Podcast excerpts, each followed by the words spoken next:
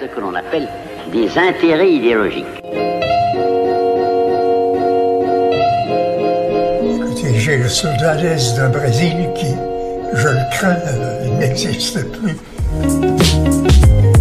Et dont les créations culturelles, artistiques, sociales, religieuses étaient des apports essentiels au patrimoine de l'humanité.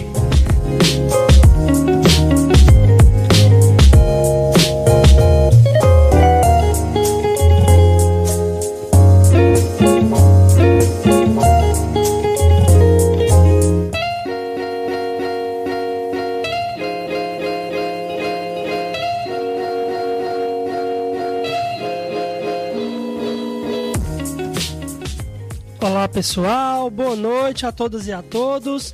Sejam bem-vindos a mais um Swing Filosófico, como sempre, a sua fonte semanal de orgasmo intelectual. Lembrando que o Swing Filosófico é possível graças aos nossos patrocinadores. Se você quer um ambiente aconchegante, comida de qualidade e música para se sentir em casa, você vai querer aproveitar a experiência que é desfrutar do Gugas Bar e Petiscaria. Pensou em confraternizar? Pensou no Gugas Bar. Se bater aquela fome de um lanche delicioso, lá na lanchonete Bezerra tem o melhor em salgados, sucos, bolos, vitaminas, sopas, caldos e lanches em geral. Em Bezerra você encontra o melhor atendimento e preços baixos, além da qualidade que há 25 anos é sucesso aqui na cidade. Lanchonete Bezerra, o melhor lanche de Várzea Alegre. Telefones DDD 88 3541 3239 e 996 38 5417 organização de Bezerra. Já se você pensar em frutas, verduras e hortaliças, temperos e derivados do leite, pensou na Casa das Verduras, que desde 1992 é líder em qualidade, bom preço e atendimento. E o melhor, com entrega em domicílio. Nossos amigos Cícero e Gelva têm o melhor para a sua alimentação. O telefone é DDD 88 98124 3400. A organização lá é de Cícero e Gelva. O Instagram deles é arroba underline Casa das Verduras. Prestigiar o novo, prestigiar o nascimento é uma função sublime. Registrar esse momento é algo magnífico. Para eternizar esse momento, o ideal é o trabalho da arroba ninho materno underline, a nossa querida amiga Samara Calisto, que com carinho e leveza auxilia as mamães e os papais a eternizarem a sua felicidade arroba Underline, criando memórias afetivas com a fotografia. Boa noite a todas e a todos. O tema de hoje é a psicologia social e o social na psicologia, com uma queridíssima convidada, né? A psicóloga Danilane Costa. Luiz Fernando vai apresentá-la melhor. E é isso. Boa noite, Danilane. Boa noite, Luiz Fernando. Boa noite a todas e a todos. Boa noite, Iago, meu querido. Boa noite a todos e a todos que estão aí nos acompanhando aqui pela Rádio Atual Online.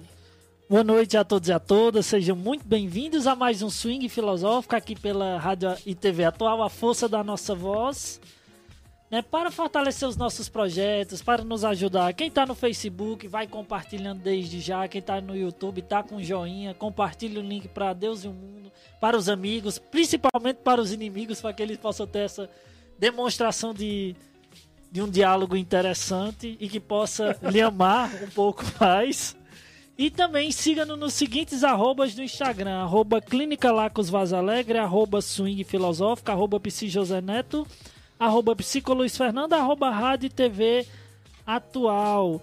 Lembrando que nós somos transmitidos pelo Facebook, YouTube, Rádiosnet e CX Rádio. Também o DDD da nossa emissora é 88999038526. Repetindo, o DDD 88999038526. Também estamos no portal da Rádio Atual, atual.online. E no TikTok, arroba Swing Filosófico VA. Lembrando, por fim, que o programa é democrático. Quem quiser conversar com, conosco, tiver sugestão de tema, pode entrar em contato pelas redes sociais que nós vamos estar dialogando, debatendo, discutindo, teimando. Não tem problema algum. Aqui é o, espet é, o espetáculo é para acontecer de alguma forma.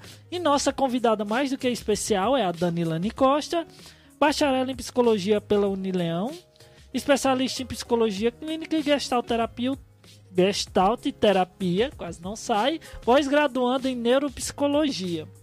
Boa noite, Danilane, seja muito bem-vinda. Fique à vontade, né? Você está aqui conosco mais uma vez, é um prazer enorme te receber. Vou começar com uma pergunta básica. A psicologia, né, enquanto ciência que lida com o comportamento humano, não seria por si só uma psicologia social? Para a gente começar aqui o debate, seja bem-vinda, fique à vontade. Boa noite. É, é sempre muito bom, né? Tá aqui, assim, eu fico muito à vontade. Vocês deixam eu falar, eu falo, falo, falo.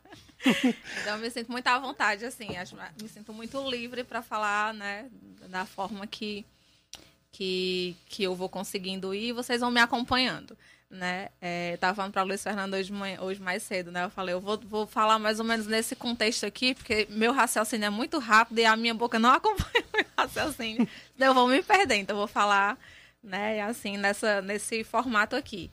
É, e respondendo a tua pergunta, né, a psicologia e o social, eles são por si só indissociáveis, né? Não tem como você falar é, de psicologia sem falar no eixo social. Por quê? Porque quando a gente fala de psicologia, a gente está olhando, né, de uma forma muito ampla e muito, né, grosso modo, a gente tá, vai trabalhar com o indivíduo.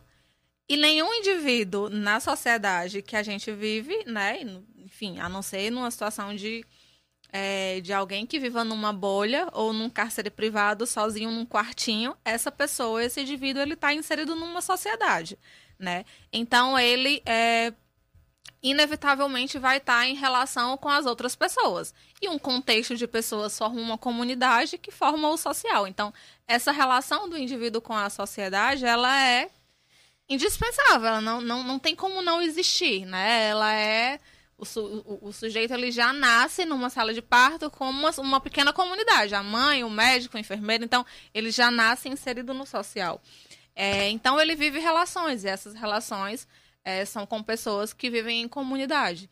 Então, o seu psicológico, né, falar sobre esse sujeito, trabalhar esse sujeito no seu psicológico é também indiretamente, né, é, indissociavelmente trabalhar a sociedade onde ele está inserido. Porque a sociedade em que ele está vai interferir em quem ele é e quem ele é vai interferir na sociedade, né? E aí a gente já fala exatamente sobre o que é a denominação da psicologia social, né? Que lá no, no surgimento da psicologia social, né? Quando isso começou a ser discutido, é um dos, dos grandes nomes da psicologia social, né? O criador da psicologia social, que é o Augusto Conte, ele falava sobre esse contexto, né? De que é, é a psicologia social ela é como um, um, um desmembre da, é, da sociedade e da moral. Então, é o estudo de como o sujeito e a sociedade eles se afetam mutuamente. Né? Ou seja, ele já no, no, no, no é, como é que se diz, na, ali no cerne da psicologia social, quando ela foi criada, quando ela começou a ser discutida e estudada, né, e pesquisada, já tinha esse cunho de que o sujeito e o indivíduo eles se afetam mutuamente. Então, quando a gente fala de psicologia, que a gente fala no trabalho com o indivíduo, né, com a psique do indivíduo, essa psique ela tá necessariamente envolvida num social, num contexto social. Show de bola. É, eu já vou iniciar assim, alguma medida divergindo um pouco, eu parto. é... é bom demais essa roda de conversa, minha gente. Meu Deus, eu adoro você, meu povo. Esse programa vai ser muito diferenciado. É... Eu parto do princípio de que a gente não começa uma psicologia social a partir desse cunho positivista, mas que esse foi o cunho que foi mais difundido. Uhum. É, a gente sabe que, por exemplo, o, o Wundt, o, o, o, o bichão, né? O pai uhum. da psicologia, em alguma uhum. medida, o Wilhelm Wundt, lá em Leipzig, na, na Suíça, se não me engano. Leipzig é na Alemanha. A Alemanha, né? Opa, desculpa. Sobre. A Alemanha, tem certeza, né? Sim. Pronto. É... Mas, enfim, quando ele cria esse laboratório e os primeiros estudos dele já implicam uma o que ele chamava uma Volcker Psychology, ou seja, uma psicologia das massas, uma uhum. psicologia dos povos e, portanto, uma psicologia social. Esse dia tá muito diferente. Colinho se emocionou ali, quebrou o copo.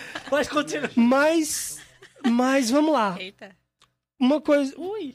em alguma medida todos concordamos com Freud. Freud, já no início da psicanálise, também ressaltava que toda psicologia social, visto que somos atravessados o tempo todo pelo social, que é mais ou menos o que tu tá dizendo. O, que eu, o recorte que eu queria fazer hoje, e é uma coisa que eu vou bater mais na tecla hoje, é que essa sociedade, ou esse social, que vamos lá, fazer um pequeno recorte de gênero para começar, só dá autonomia ao menino quando ele termina o pós-doutorado e já quer dar autonomia a meninas de 12 e 13 anos que já são cobradas para ter autonomia em quase tudo, que social é esse? E que psicologia social está implicada aí? É, não, mas eu não discordo desse, desse teu recorte, não. Concordo sim. E acho que não, não é necessariamente uma divergência. Acho que é um outro viés que é puxado desse laço em que o sujeito e a sociedade eles se, eles se afetam, né? Eles, eles interferem é, mutuamente no outro. Não, não, não uma interferência de, é, de casualidade ou de necessariamente determinar o que o outro vai ser, né? Ou como o outro vai pensar, ou quem ele vai ser. Mas nesse sentido de que, quando tu traz esse recorte que é, é, é dado ao menino, né, o, o, o lugar já, você precisa ter autonomia e a menina já é construído de um outro lugar, né, nesse contexto de gênero que tu traz, é, é, isso é construído, né, dentro da sociedade e isso vai sendo perpassado. Porém, quando a gente olha para o lugar da psicologia, aí é onde está o questionar. É assim mesmo? Então, enquanto sujeito, enquanto indivíduo, eu não posso me colocar diferente disso, né? E mesmo eu não tendo sido responsável pela minha construção necessariamente, porque foi alguém que me educou e alguém que me instruiu, né? Esse alguém, ou meus pais, a sociedade, a escola, né? Ainda assim, hoje, enquanto sujeito que tem consciência disso, eu não posso fazer diferente. Eu não posso me desconstruir e me reconstruir de novo, de um outro jeito, e ainda estou na mesma sociedade que me configurou dessa forma, né? Que elaborou esse tipo de, de padrão de que se tem que fazer isso, se tem que fazer aquilo. E aí é onde entra exatamente o, o ponto da psicologia. E também, mais lá na frente, quando a gente for falar, é o ponto da, da, da psicologia social enquanto política pública, né? No, no, no, é, no desenvolvimento da prática da psicologia dentro da política pública da assistência social, por exemplo, né? Que é onde a gente trabalha com a psicologia social. É exatamente nesse contexto, por isso que eu falo que o teu recorte ele não diverge.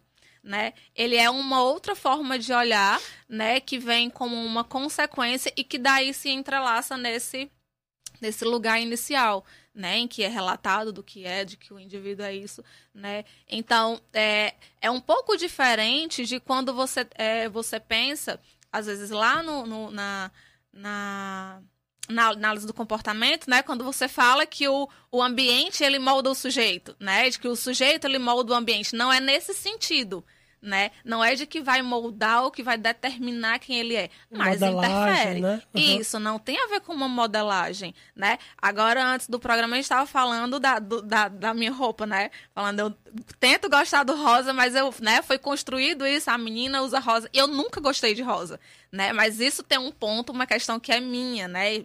Então, do meu psicológico, do meu, enfim, das minhas relações. Mas é, não foi determinado isso a mim. Ah, eu não gosto, eu gosto de eu gosto de azul, não gosto de rosa. Mas menina é pra gostar de rosa. Desde que a gente nasce, a mãe já compra a bolsinha rosa, o becinho rosa. Eu nunca gostei de rosa, então é, não tô colocando esse ponto enquanto referência, mas como um, um contexto semelhante ao que a gente está discutindo aqui, né? De que é, elas não se determinam, mas que elas se afetam. Né? E que pode sim esse afeto, é, é, essa, essa, esse atravessamento ser uma coisa que vai durar até o dia que o sujeito morrer ele vai viver dentro daquilo que foi moldado para ele e não mudar, né? Mas se ele se utiliza é, do, do, da psique, né, do raciocínio, daquilo que foi dado a ele, que é o que difere ele enquanto sujeito, né, é, de ação, enquanto sujeito que pensa, né, enquanto um ser pensante, ele pode questionar isso, ele pode fazer diferente. Mas é um processo. Nós Perfeito. estamos falando, de certa forma, de um fenômeno bem contemporâneo. A discussão Sim. né, mais profunda dessa divisão dos papéis de gênero. Mas para a psicologia social surgir, ela teve que vir, primeiramente, da cisão, né, da divisão da sociologia, que tratava o campo do social e suas instituições, separado do campo da filosofia, e também da psicologia, se apartando da filosofia de certa forma. Então, vários, várias sub-áreas, digamos assim, vários campos científicos surgiram da cisão da filosofia. Antes tudo era filosofia. Uhum. Uma hora teve que fazer a divisão. Ó, Vamos fazer recortes. Uhum. Aí uma galera, né, o Augusto Conto que tu citou, não, vamos fazer o recorte aqui da sociologia. Uhum. Né, vamos estudar o ser humano e suas instituições a partir de um momento de crise específico, que é a crise do início do, do processo de capitalismo. A galera Uhum. sai do campo, sai de um processo do feudalismo, todo mundo dentro do campo, passa de forma desordenada para o tecido urbano e sacanalha tudo. Aí entra sociedade em É, crise, caos. processos de violência, toxicomania, dentre outros. Uhum. Chegam sociólogos tentando dar explicação. Complementa, né, de forma complementar e um pouco mais à frente, né, isso já estava bem fortalecido o campo da, da Revolução Industrial, vem a sociologia. Né? O Wundt vem fazer esse primeiro recorte. Não, vamos tratar do comportamento mais individualizado. Então, esse é o campo de surgimento da psicologia. E depois, mais à frente, Segunda Guerra Mundial, é que se tem a ideia de discutir o ser humano, né, o indivíduo, nas relações sociais, no campo social. Aí vem a psicologia social. E as massas. Exatamente. E o campo das massas é o período entre guerras, né? Sim, Primeira e Segunda Guerra sim. Mundial começa a se pensar por que é que o ser humano faz o que faz? Uhum. Por que é que o ser humano consegue ao mesmo tempo fazer atos de extremo altruísmo, se doar ao outro, como também consegue destruir ao outro, como se não houvesse amanhã e sem um pingo de remorso? Então a psicologia, com viés mais social, vem para dar solucionamento a essas questões. Aí vem um. Como é o nome? É Gustavo Le... como é? Relembra o nome. O Leblon. Leblon. É, vem um Le Bon, vem um Freud, mais à frente veio o Kurt Levin, dentre outros que vem discutindo É, esses inúmeros outros. É, hoje nós estamos falando do início, mas realmente Uhum. esse fenômeno que nós vimos discutindo é algo bem mais contemporâneo. Mas fica à vontade, Dani. Só um pequeno recorte para tu complementar. Acho que pensar também esse social na psicologia, né? A psicologia social e o social na psicologia é pensar que hoje uma das questões que se mostra, em alguma medida eu, eu também parto do princípio de que toda psicologia é psicologia clínica, né? É social e clínica, tem um, um viés clínico. É preciso cuidar, e a psicologia social tem que estar implicada nisso, cuidar da autoestima de pessoas que são jogadas numa sociedade em que sobra estética e falta ética. Uhum. Em que se cobra delas muita estética e pouca ética. Uhum. Como é que tu vê isso? Qual a tua percepção nesse sentido? Sim, é, é, quando tu traz isso, né, é uma questão que é, é muito é, delicada, é muito quando você trabalha no, é, no campo da, com a psicologia social, né, então assim é, é indiscutível que você em qualquer lugar que a psicologia tá, você vai ter é, o, o olhar clínico, né? O olhar de, do, do indivíduo na, na sua psique no seu sofrimento, né? E aí, puxando sardinha para Gestalt, a gente trabalha na Gestalt com a clínica ampliada, que é exatamente esse o contexto, né? De, de no contexto em que você tá, você trabalhar o sujeito enquanto autônomo e enquanto potência de si mesmo, né? Então, é, num- numa sociedade em que a gente vive que preza pela estética, né, é, é muito incomum você encontrar pessoas que, que, que descubram o ponto da ética, né, que se permitam a conhecer ou a vivenciar, porque elas estão totalmente alheias, mergulhadas na estética, né, que é muito mais superficial. Então, para você mergulhar no campo ético, você tem que fazer um aprofundamento de várias questões, né, de várias situações. E no contexto social, isso é muito mais complicado. Aí quando eu falo, e agora falando do contexto social, estou falando do contexto social vulnerabilizado, né? É, num contexto social mais à margem, né, de pessoas que estão mais no, no, no limítrofe da sociedade, que estão um pouco, é, é, usufruem muito pouco é, de, de privilégios, eu diria, né, que a outra parte da sociedade tem, de chegar a esse lugar, a esse questionamento, né, sobre a ética, de, porque não, eles não têm é, não é garantido exatamente a eles esse direito de construir isso enquanto sujeito, porque ao invés de estar tá fazendo isso, eles estão fazendo coisas para sobrevivência, Uhum. né? Então eles, eles estão num lugar em que eles não estão nem aí para estética e nem aí para ética. Eles só estão tentando sobreviver. Então fica mais complicado, é um pouco mais delicado, né? É um pouco mais doloroso de você é, trabalhar com esses sujeitos, né, digamos assim, que estão mais nesse lugar à margem é, e mais vulnerabilizados esse, esse aspecto.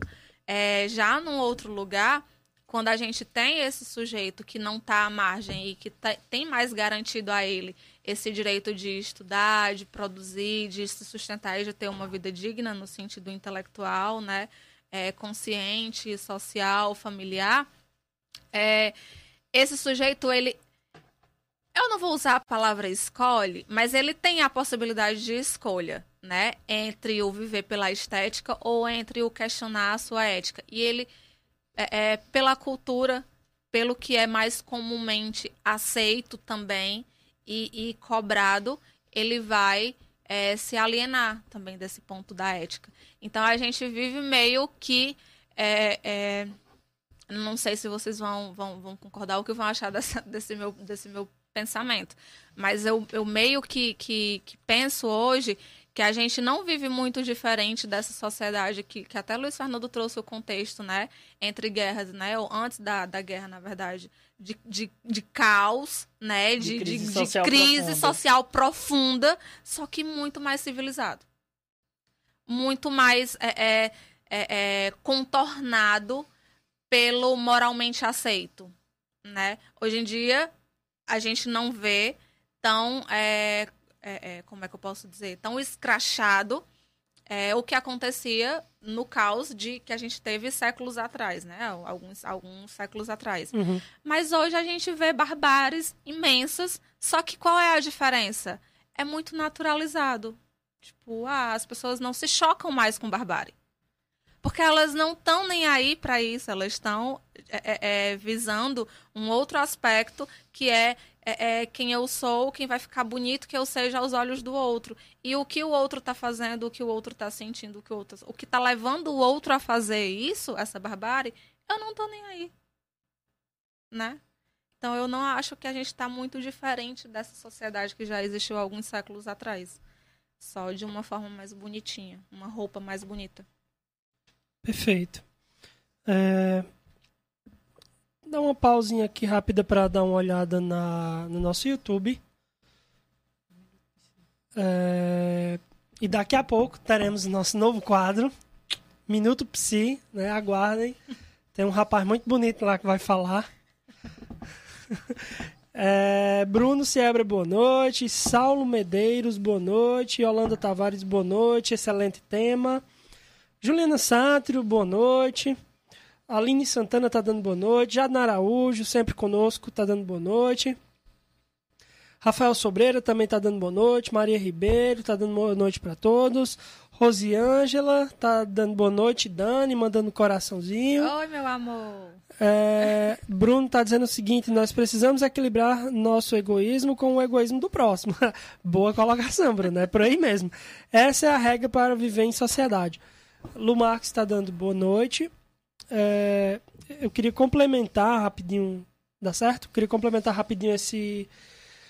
É, até o comentário de Bruno e algumas das coisas que vocês dois citaram, na perspectiva do, do imediatismo. Nós sabemos, né, grandes questões da psicologia social, para quem não, não sabe, são questões como violência, pobreza e desigualdade. São uhum. grandes temáticas que implicam ali no social não só essas, mas essas são talvez as principais, eu diria.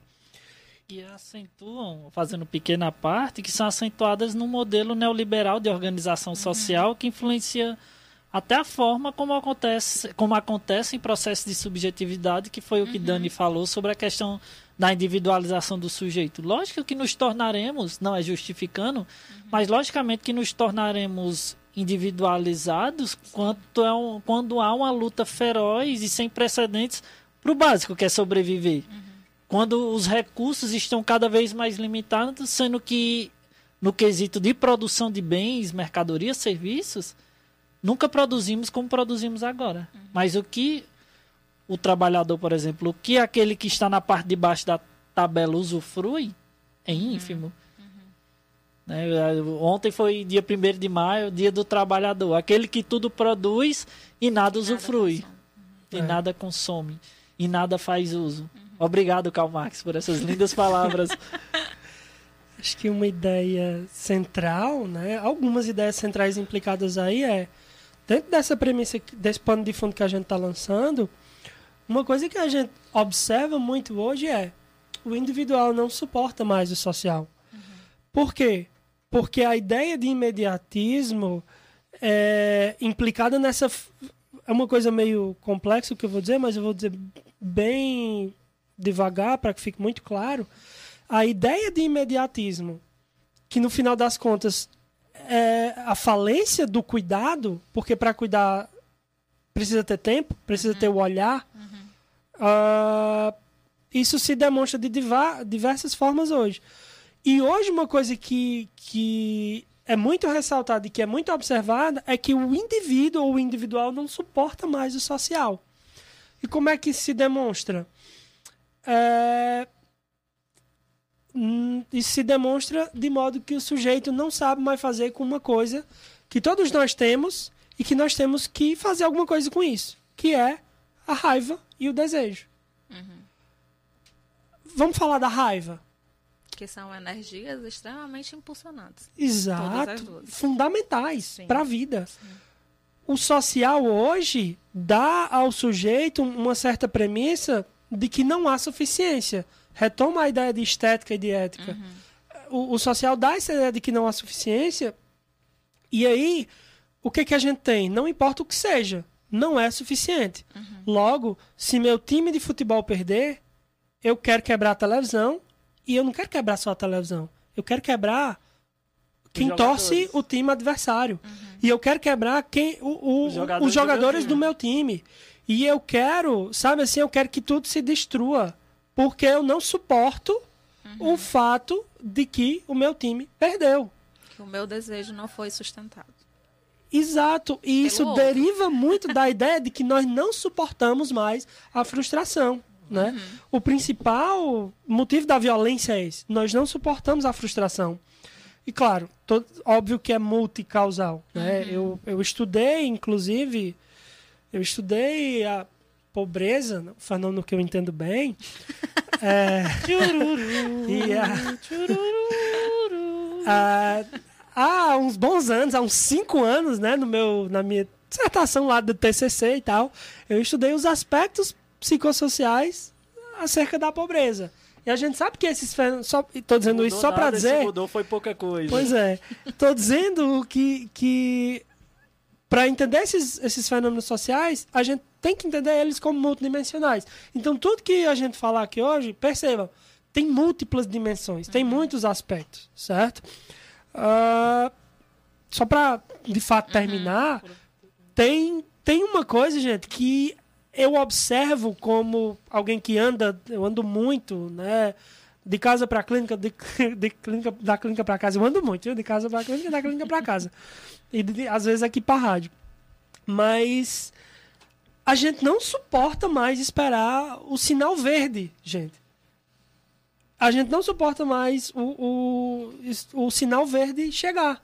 Eu tenho que passar no vermelho mesmo, pois nem essa frustração de esperar 15 segundos, 20 segundos, 30 segundos. E aí a gente não sabe por que mais que a violência é tão grande, a gente não sabe por que, que os acidentes são tão grandes. A gente sabe, mas não sabe, né? A gente fora aclui, como diria lá o Lacan. Enfim. Vamos lá aqui para o nosso querido e amado Facebook. Vamos lá, pessoal. Compartilha aí para a galera assistir o Já já minuto PC, É, gente, já prometo. Maria José, boa noite, né? Estou assistindo ótima semana para vocês. Obrigado, Maria José, está sempre conosco. Um abraço.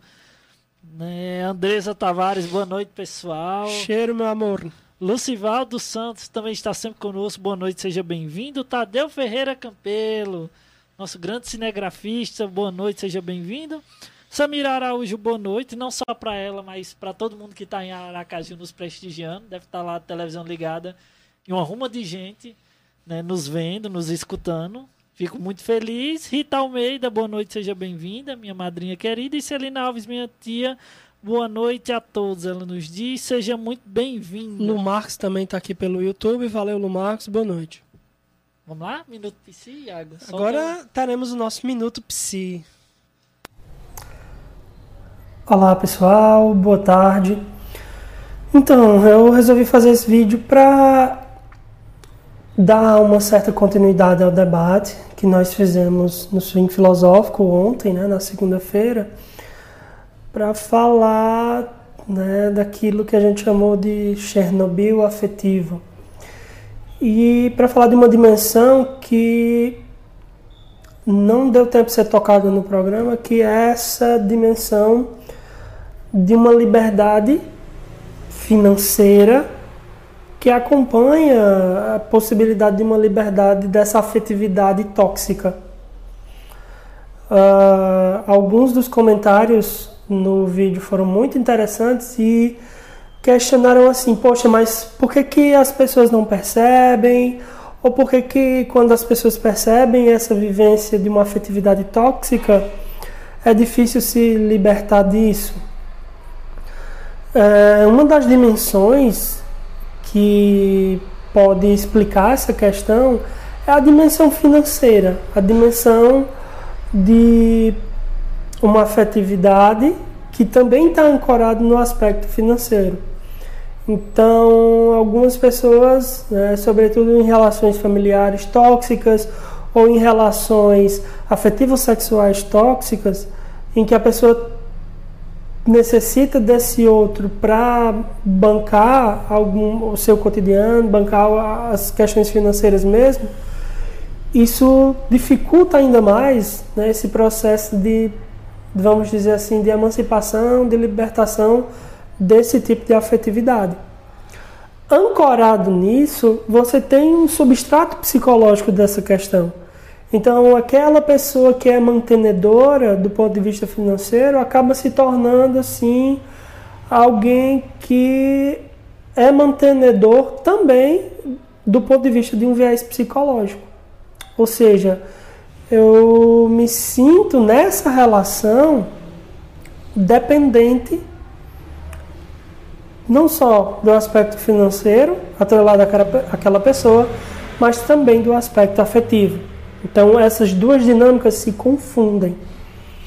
Então esse, é, esse era um desdobramento que eu gostaria de fazer em relação à temática de segunda-feira e que devido ao tempo limitado a gente não, não teve como fazer, até porque o assunto é bem complexo e tem outros desdobramentos também. Então esse é um primeiro vídeo, uma, uma pílula, vamos dizer assim, um vídeo pequeno.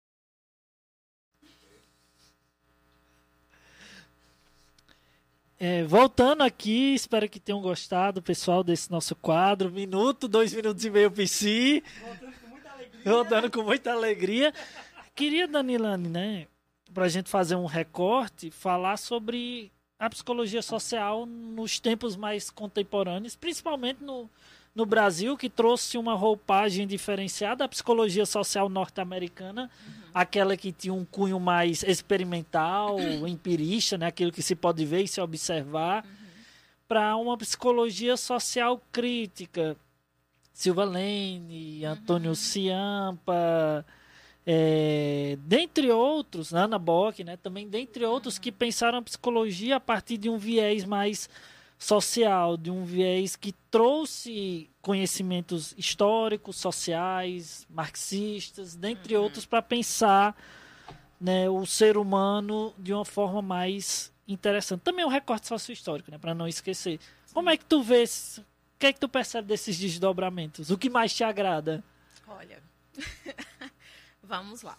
É, tu trouxe alguns, alguns contextos aí, né? Eu vou só dar uma, uma pincelada, assim, em questão de, de, de, de datas, né? De marcos, assim, só para é, gente se atualizar no, na, na minha frase do que eu vou falar, né? Para não me interpretarem mal. Então, assim, é, a gente teve em 1962 a regulamentação da psicologia no país, né? Então, vamos trazer assim um recorte da psicologia no contexto social. Em 1962, a psicologia ela foi regulamentada, né?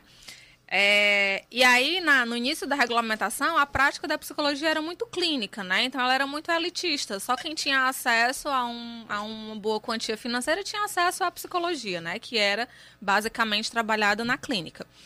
É, então, trabalhava o indivíduo enquanto indivíduo e, né?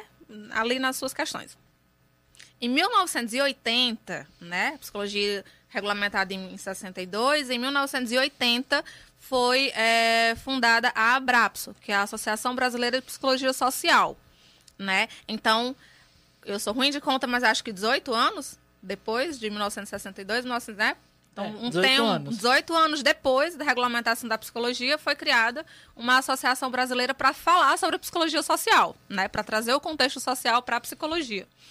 Isso nesse tempo, o contexto né, de estudos, de trabalho, de pesquisa dentro dessa área, entre o sujeito e o social, que a gente falou lá no começo, que é a, a- o intersetor da psicologia com o social, né? Aí a gente tem em 1988 a Constituição, a bonita, né?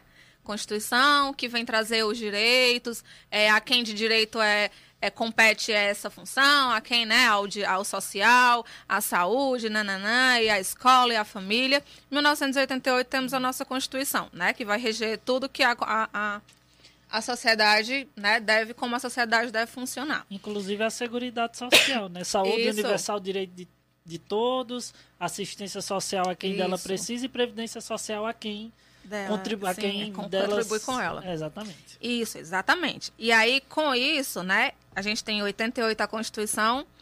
Olha como a, a bonita da Loas, que é a lei orgânica da assistência social, ela é novinha. É mais nova do que eu. Ela é de 1993. Então, ela é bem novinha, né? Então, assim, a, por que, que eu trouxe esses marcos, né? Porque de 1993 para cá, quando foi criada a Lei Orgânica da Assistência Social, o que, que diz na Lei Orgânica da Assistência Social? É a lei que vai organizar como que vai funcionar a assistência social no país. Dentro dessa lei existe é, a atuação da psicologia, né? Num contexto em que, é, de um modo geral, né, no, no senso comum, é para o serviço social, né? Mas não, né? Traz o psicólogo para dentro do contexto da assistência social, traz o direito para dentro da assistência social, né? A, a- a- o advogado e tudo mais. Então, só em 1993, né, que essa lei ela foi, ela foi formulada para começar o trabalho. Então, assim, a, a prática em si da psicologia social dentro de políticas públicas que desenvolvem a psicologia social é uma bebê, né? É uma bebê. Quantos anos tu tem? 93 pra cá? Eu tenho 20, vou fazer 29. Então, 28 anos, né? 29 anos faz esse ano. Então é, é, é uma bebê, né? Cheira leite ainda, a loas. Então, assim, a gente ainda tá. é, a psicologia social, nesse contexto atual, ainda está se construindo. Né? Está sendo construída por nós, inclusive. Né? Nós estamos construindo a prática da psicologia social. Né? É, então, lá quando o Lu, é, Luiz Fernando falou dos, dos dos pensadores, dos filósofos, né, do- dos professores, né, e óbvio que eu como feminista ia trazer a Silvia Lane, né, um monte de macho, mas eu trouxe a Silvia Lane, né, Silvia Lane, é, pensamento marxista, era professora, professora universitária, né, então ali ela fomentava nos alunos dela a criticidade do olhar para o indivíduo no social, né, e aí é, ela traz esses pontos, né, o sistema socioeconômico capitalista e como isso é um produtor, né, um, um- acentuador de injustiças sociais, né, como isso promove um agravamento das injustiças sociais. Então, quando a gente teve né, a criação da LOAS, que foi regulamentar o serviço e a prática da, da, é, da assistência social no país enquanto política pública, né, enquanto dever do Estado promover, né, através da, da- dos profissionais e das, dos equipamentos, né, então criou o CRAS, criou o CREAS, criou é, ONGs, criou várias instituições é, que iam trabalhar com medidas de proteção social, né?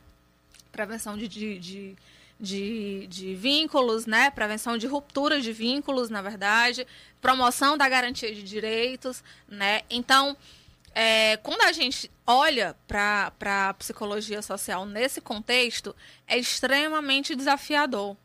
Por quê? Porque é, é, é muito recente, é muito nova, né? É, para vocês terem uma ideia, eu, eu comecei na psicologia social né, em 2014. 2014, quando eu entrei no CRAS para trabalhar, estava é, começando a ser instituído o prontuário SUAS. Ou seja, na, na prática da psicologia que acontecia no CRAS, ainda era comum que o psicólogo clinicasse dentro do CRAS. Ou seja, o psicólogo ele não tinha a prática que tem hoje, alguns anos depois, né? Pouquíssimos anos depois, que já é muito diferente é, do trabalho social. Então era a clínica dentro do social, né? Ainda tinha um pouco desse, desse viés. E aí, quando eu cheguei lá, Eita. tinha um prontuário com vinte e tantas folhas. Oi, Luiz. Só um recorte. Tu falou sobre a questão de 2014, o SUA só tinha sido instituído há três anos, em 2011. Então sim. era muito uhum. mais recente do, sim, que, do que, a, a própria Loas. Sim, sim. Então tava, come... tava engatinhando, assim, tava começando a ser criada. Então, é, hoje, né, 2014...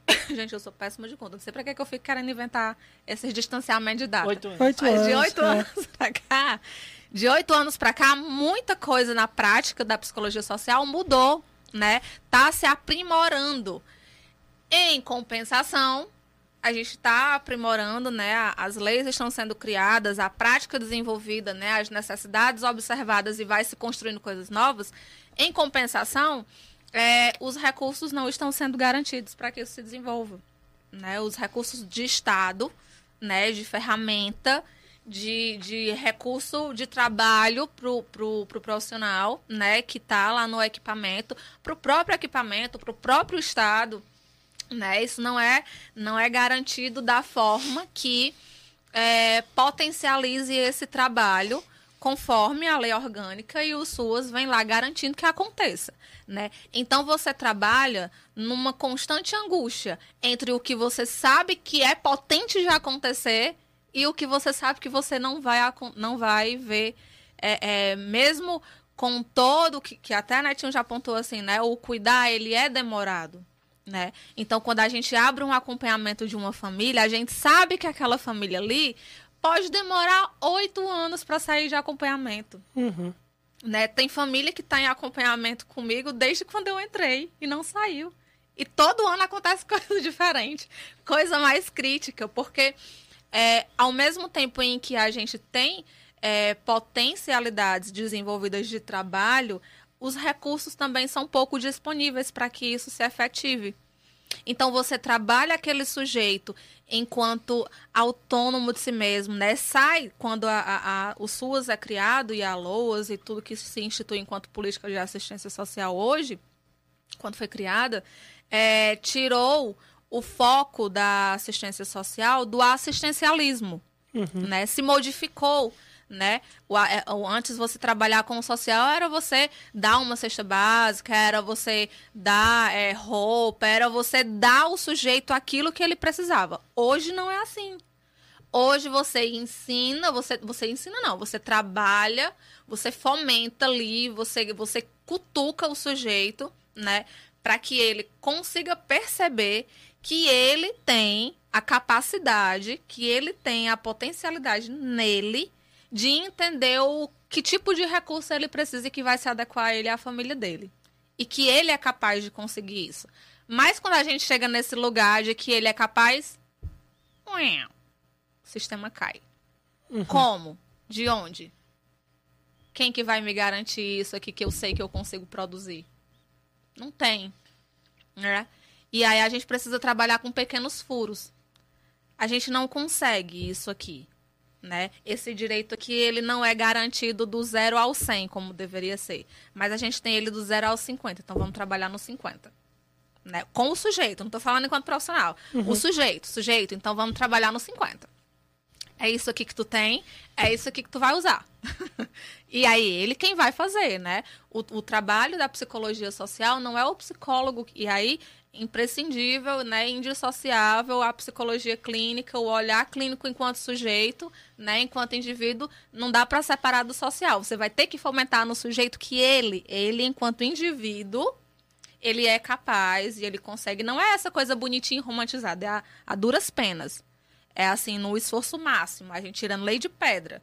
Né, sabendo que os sujeitos mais vulnerabilizados, os que mais necessitam, são os que têm mais dificuldade de aderir à, à, à, à sua própria evolução, à sua própria percepção.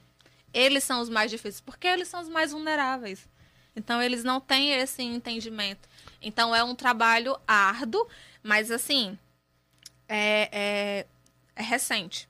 Então, meu que, que, que dá um. Ok, né? Vamos respirar, né? Porque quando você tá ali inserido, você fica querendo ver o negócio, sabe? Porque Uhum. é angustiante você ver o sujeito sofrendo, né? Não ter o que comer em casa, não ter o que vestir no filho. Mas a gente sabe que, que as coisas são assim, a gente trabalha com o que tem, né? Enquanto sujeito, a gente que tem um poder aquisitivo melhor também trabalha com o que tem. Lógico que numa realidade muito diferente. Perfeito. Só para situar algumas questões, é, quando, né, quando Dani- Danilane fala dessa perspectiva, ela, querendo ou não, ela está falando de um campo teórico muito específico, que eu queria citar aqui, de uma vertente, é, talvez muito nossa, de uma psicologia social comunitária. Sim.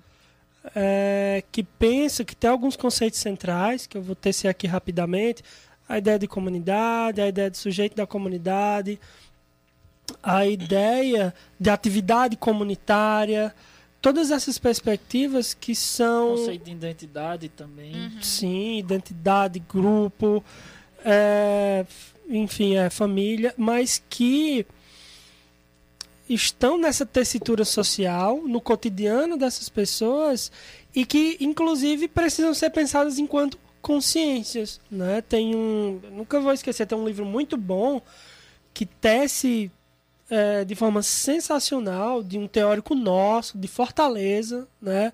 César Wagner de Lima Góes, que para mim é uma bíblia. É, saúde comunitária pensar e fazer para quem quiser se aprofundar mais. E nesse livro ele traz todos esses conceitos.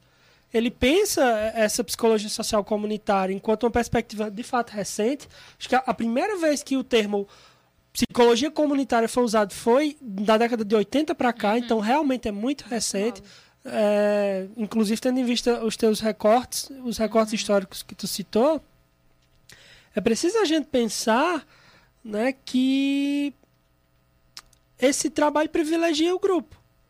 E o grupo tem que ver com esse aspecto que Danilano citou também, que é o aspecto microsocial, ou seja, esse primeiro campo social em que o sujeito está inserido, que é a família. Não é à toa que é microsocial, porque é, em alguma recorte. medida, um recorte desse todo social. Porque a família reproduz, em grande parte, né, todos esses contextos sociais. É, Eu queria também trazer um pequeno recorte é, que, que é um desdobramento, em alguma medida, que é a perspectiva de direitos humanos. Não é possível pensar psicologia social ou mesmo o campo social efetivo sem pensar hum, quanto direitos humanos. E, e direitos humanos, né, é importante lembrar, pensa muito alguns campos que são esquecidos no cotidiano.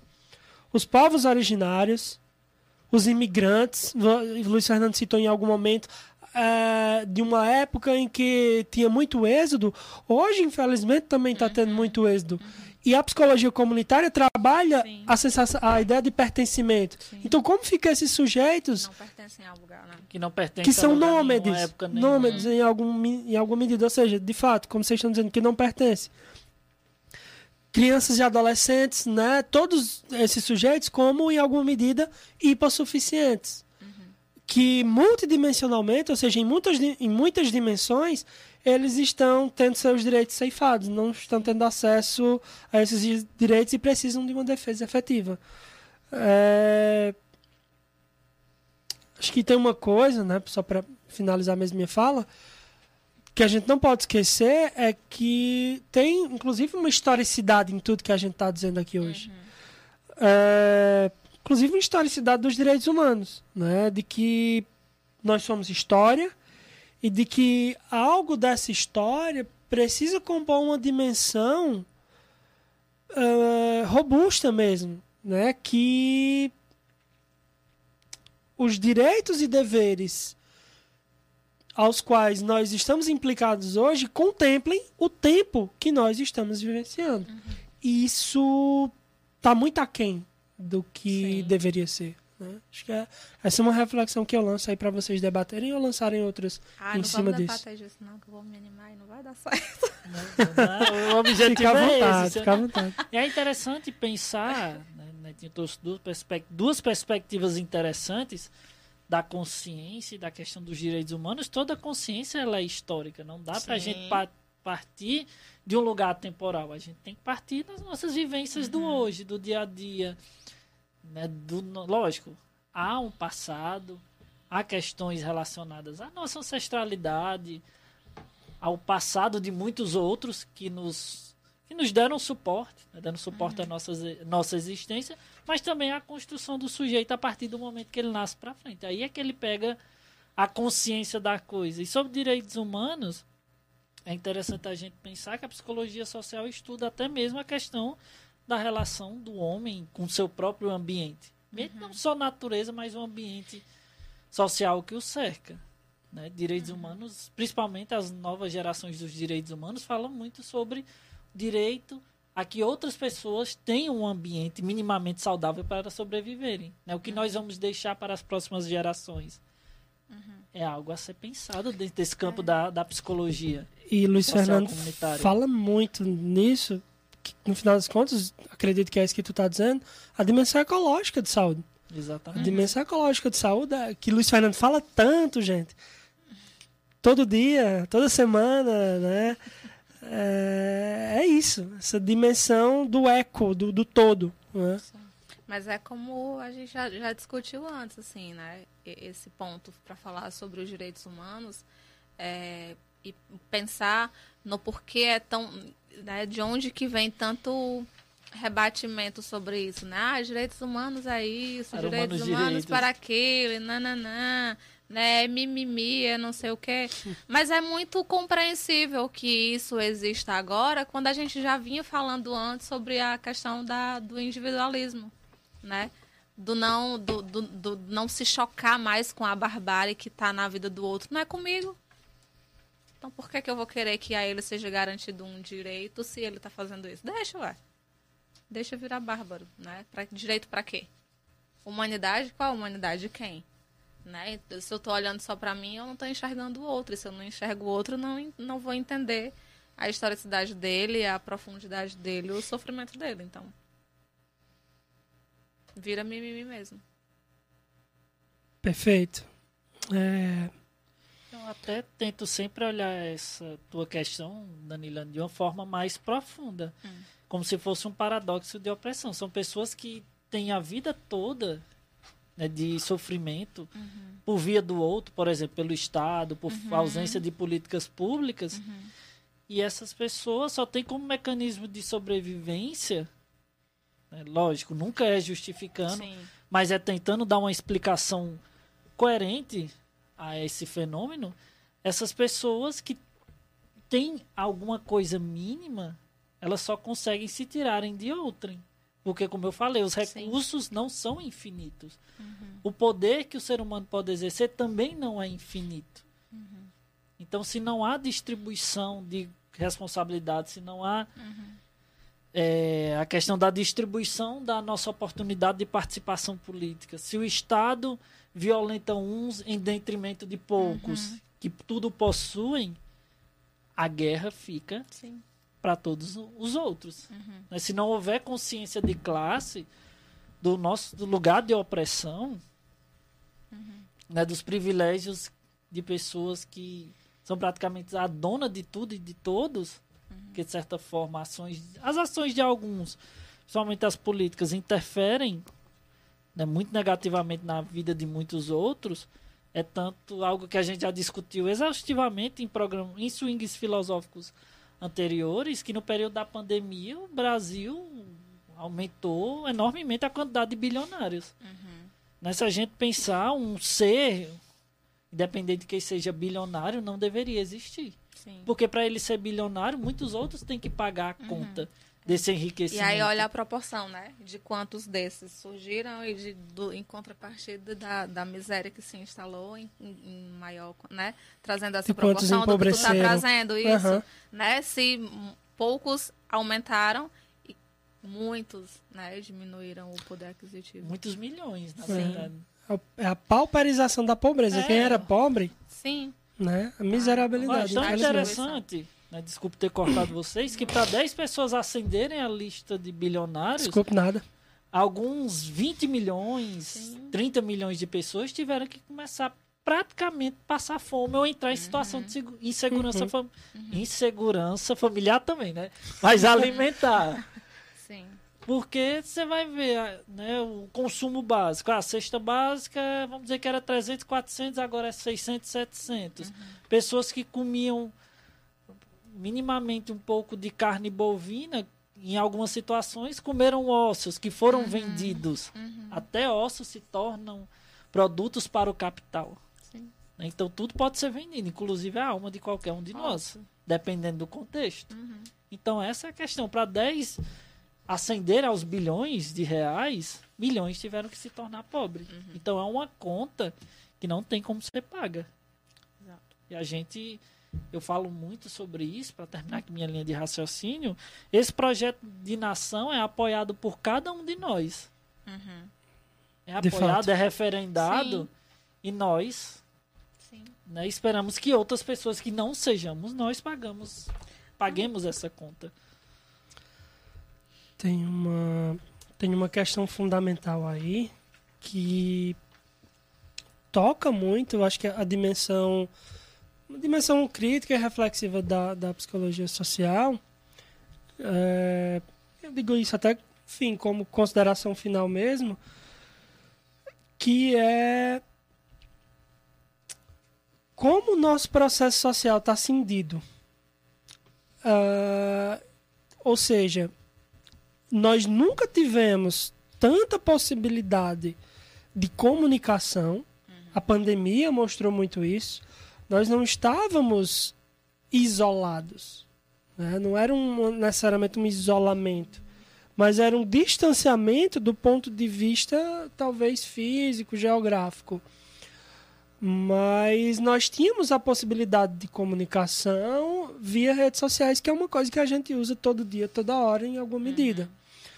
E aí, o que me parece, e que eu queria concluir com essa fala, mas trazendo a reflexão para vocês comentarem também, é que dentro dessa cisão do processo social,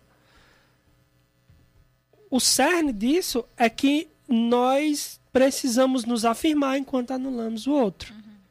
A, a experiência da rede social é isso. Sim. Vamos pensar sobre. A gente se afirma enquanto anula o outro porque a gente está sempre numa bolha. Aquilo que chega ali na sua timeline é aquilo que é sempre aquilo que você gosta e é sempre aquilo que te dá em alguma medida uma autoafirmação.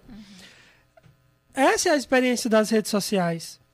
Uma eterna experiência de autoafirmação. Então, como é né? Minha, minha questão é essa: como é que a psicologia social pode se alinhar ah, ou pode tentar imprimir a, a sua, enfim, a sua implicação, as suas questões num processo de decisão tão complicado? Porque no final das contas, quando eu tô, o que eu estou chamando de decisão é a relação racionalidade e afeto. O que sim aí, gente, é o afeto. Nós nunca estivemos tão próximos via rede social e nunca estivemos tão distantes via afeto. É inclusive um ótimo tema para o swing filosófico, é a discussão do, do consumismo das redes sociais. O consumo, né, que a gente não consome só gastando, pagando por um produto, mas o consumo de rede social está exorbitante. Para quê? O que está sendo consumido? Pagamos com o tempo. Nomofobia, etc, né? Sim. Nomofobia, pra quem não sabe, é o vício Em nessa benção aqui, ó, nessa no, no mobile, né? Quando você não consegue suportar estar sem o celular. sociais. Uma boa discussão. Perfeito, então. É... Danilane, Considerações finais, né? fica à vontade para fazer suas considerações finais. Não, essa- como eu falei no começo, é sempre muito bom estar aqui. Acho que eu tava falando bem baixinho esse tempo todo, a gente tava longe, né? É, é sempre bom participar, né? Fico me sentindo um ignorante, né? Perto de vocês dois. Ah, Lógico. Isso aí é fake news. Vocês muito, né? Mas gosto porque vocês trazem um, um- um olhar muito filosófico e eu gosto, né, disso. Então, é muito confortável sempre vir. A gente, assim, é confortável vir porque a gente sempre fala de situações desconfortáveis. a gente nunca traz, vocês nunca me trazem aqui pra falar de um negócio confortávelzinho. Mas é bom estar aqui, então, né, agradeço mais uma vez, né, o convite. E somos, né, sujeitos que vivem em sociedade, mas é, também somos seres pensantes. Então vamos pensar que sociedade é essa que a gente quer viver, né? Que sociedade é essa que eu quero para os meus filhos, para minha geração futura, né? Meus irmãos, então, família e tudo mais. Pronto. É, Eu gostaria de terminar meu, minha fala com um trecho de uma música, Verdade Chinesa, da Emílio Santiago, que diz o seguinte, né? Duas lindas estrofes. Big Boss, Bruno Sebra vai amar. Ele gosta muito do Emílio. Muita coisa a gente faz seguindo o caminho que o mundo traçou, seguindo a cartilha que alguém ensinou, seguindo a receita da vida normal. Mas o que é vida afinal? Será que é fazer o que o mestre mandou? É comer o pão que o diabo amassou? Perdendo da vida o que tem de melhor? Então é algo que a psicologia social trabalha muito. Somos seres pensantes, como a Danilane falou, e é fundamental que a gente pense sobre nosso lugar no mundo. né? Consciência é uma grande metamorfose, como diria o Ciampa. Perfeito. É, eu, eu tava ve- pensando aqui, como a temporalidade é uma coisa linda, né? Tu falou que começou a trabalhar em 2014, não foi? 2014 eu tava no, no quarto semestre da faculdade de psicologia e a disciplina que eu mais amei na faculdade de psicologia era a disciplina que era no quarto semestre, psicologia social comunitária, da qual eu fui monitor e eu amei essa experiência com Brian Silva Andrade, que pra mim é, é Deus, não tem outra palavra pra definir, porque ali era o cara. Brilhante, tu conheceu também, né? Enfim. E essa, nós três somos alunos desse maravilhoso professor. E o quanto isso toca a gente, né? Ou seja, graças a uma pessoa específica, três pessoas estão reunidas numa mesa falando sobre é, uma coisa que toca muito nisso. Eu, as minhas aulas, as aulas que eu dou hoje são muito baseadas em como o Brian dava aula, aquela coisa circular, onde todo mundo olhava para todo mundo. Isso é, enfim, maravilhoso. No mais, Danilano, muito obrigado pela tua presença. É sempre uma honra, é sempre um prazer ter você aqui conosco, né? Para finalizar minha fala, eu queria lembrar que o nosso querido Swing Filosófico é possível graças aos nossos patrocinadores, que são eles: é, o Gugas Bar, a Lanchonete Bezerra, a Casa das Verduras, né? E a arroba Ninho Materno, a nossa querida Samara Calixto. Então, muito obrigado aos nossos patrocinadores. Muito obrigado a todos que acompanharam esse swing filosófico de hoje. É, queria dar só um alô, né, para o pessoal que estava nos acompanhando. Sheila Mendonça, boa noite. Regina Maria, boa noite, seja bem-vinda. Aqui a Milka Clementino, boa noite, seja bem-vinda ao Swing Filosófico, esse espaço de construção de saber. Ellen Lopes, boa noite. Maria Vieira, né, Vera Lopes, boa noite. Então, para os livros dos nossos parceiros, companheiros de caminhada, Enfermeiro Empreendedores e suas trajetórias de sucesso, onde há esse lindo capítulo Atuando Além dos Muros da Enfermagem, da Samara Calixto Gomes, esse livro aqui maravilhoso. Também os livros do nosso Big Boss, Confissões, Páginas Perdidas, do Bruno Siebra. O Infinito e Seus Segredos também, do Bruno Siebra, nosso querido Big Boss. E por fim, Bidinho, A Vida, a Luta e a Poesia, que é um livro fantástico sobre uma grande personalidade da nossa cidade de Várzea Alegre. Então desejo a vocês uma ótima noite e até segunda-feira com a temática literatura de bordel e será a vez da primeira participação de Bruno Siebra aqui no Swing Filosófico. Até mais, pessoal. Obrigado, pessoal. Valeu. Tchau, tchau.